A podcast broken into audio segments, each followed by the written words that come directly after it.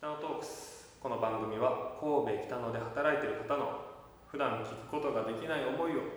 音声を通じてさまざまな人に聞いていただき違う目線で北野という街の魅力を知っていただこうという番組です。第39回ボリューム2本日も向田優さんをご紹介します。向田さんよろしくお願いします。お願いします。えー前回は映画の映画関係のはい。お話を聞いたりその地域とのつながりに対しての情熱をいろいろ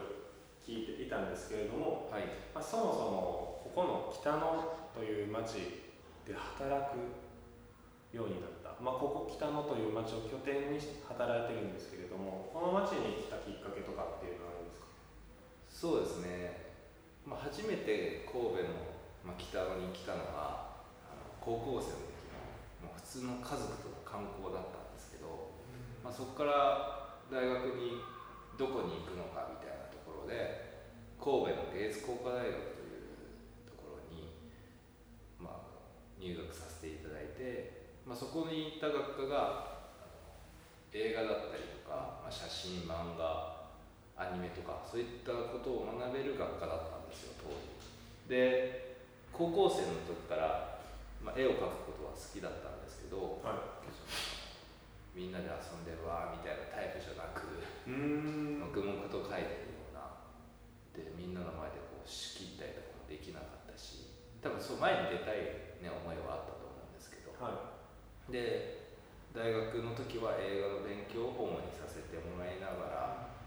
で経て卒業する時に、まあ、した時に一つは当時2011年で震災があった時で神戸の方々が福島の方々に向けて、まあ、応援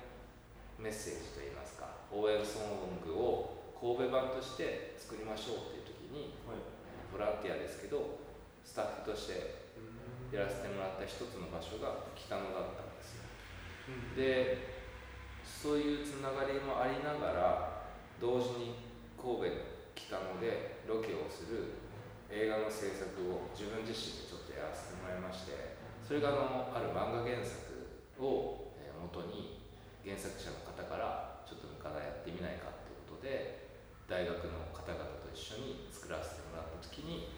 神戸の北野をロケ場所をしてやらせていただいたんですよ。でそこから神戸芸術工科大学という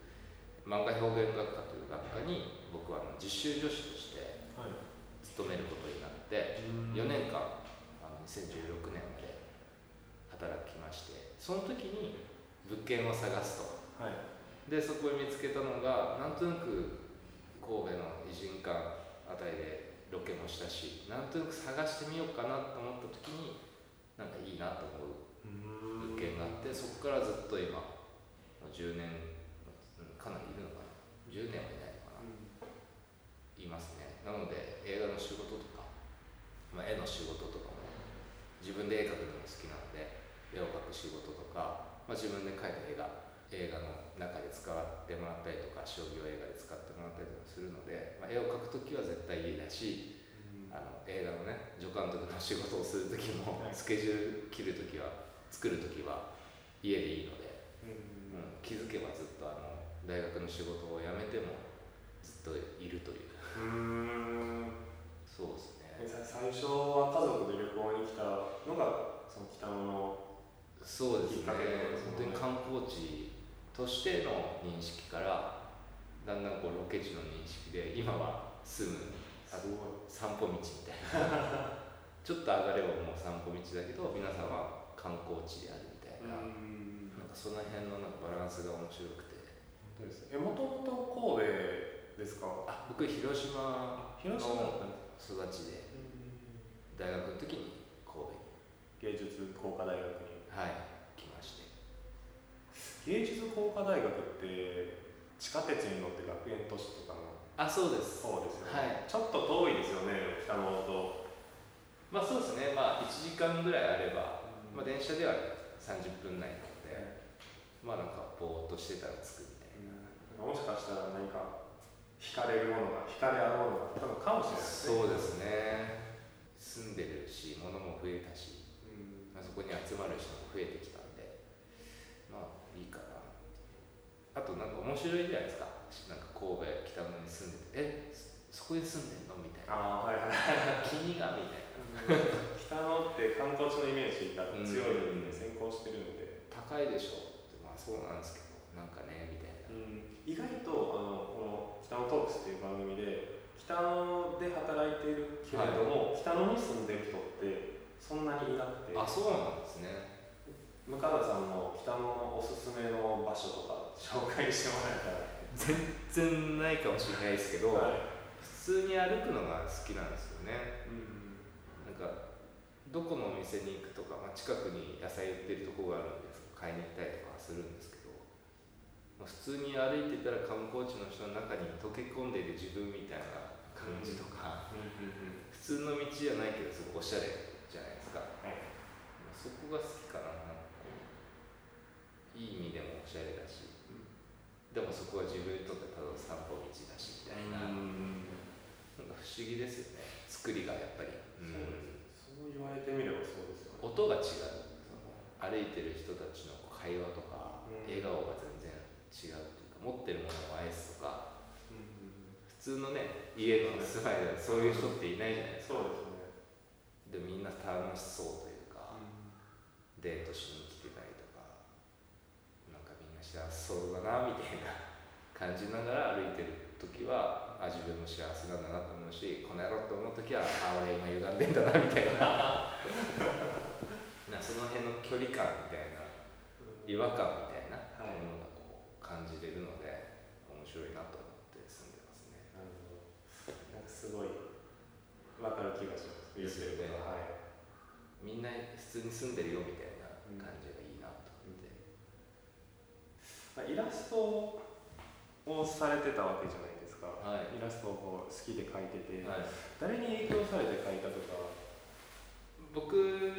まあパッと言うと水木しげるさんから小田栄一郎さんに入りで井上武彦さんとかそういうのを見ながら最終あの松本太陽さんというはい「ピンポン」っていう漫画だったりとか、えー書かれてる方に影響を受けてで僕はその大学時代に1年生の時にちょっとこう病気をしてでその時に改めてそれを読んだ時にこう衝撃を受けたんですよね。その漫画は「鉄痕キンクリート」っていう漫画なんですけどそういった漫画家の松本太陽さんだったりにま影響を受けてでどんどんこう自分のスタイルとして落書きのような絵が多いので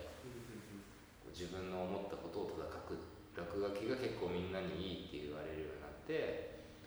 感情の前に書くみたいな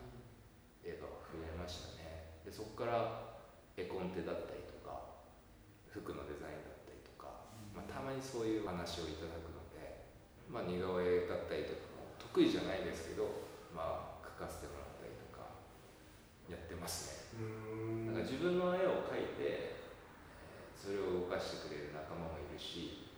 その子が作ってる音楽に僕が絵を描いたりとかそういったものを最終僕らは映像にしたり映画にしたりライブ会場で上映会するんだけど絵の展示もするしみたいな、まあ、そういったことを今あの仲間たちとやる場所としてもこの北野で住まいではあるけどもなんかある時にこの辺をふらっと歩いてみようぜみたいなことはしてますかね。なんかいいですよねその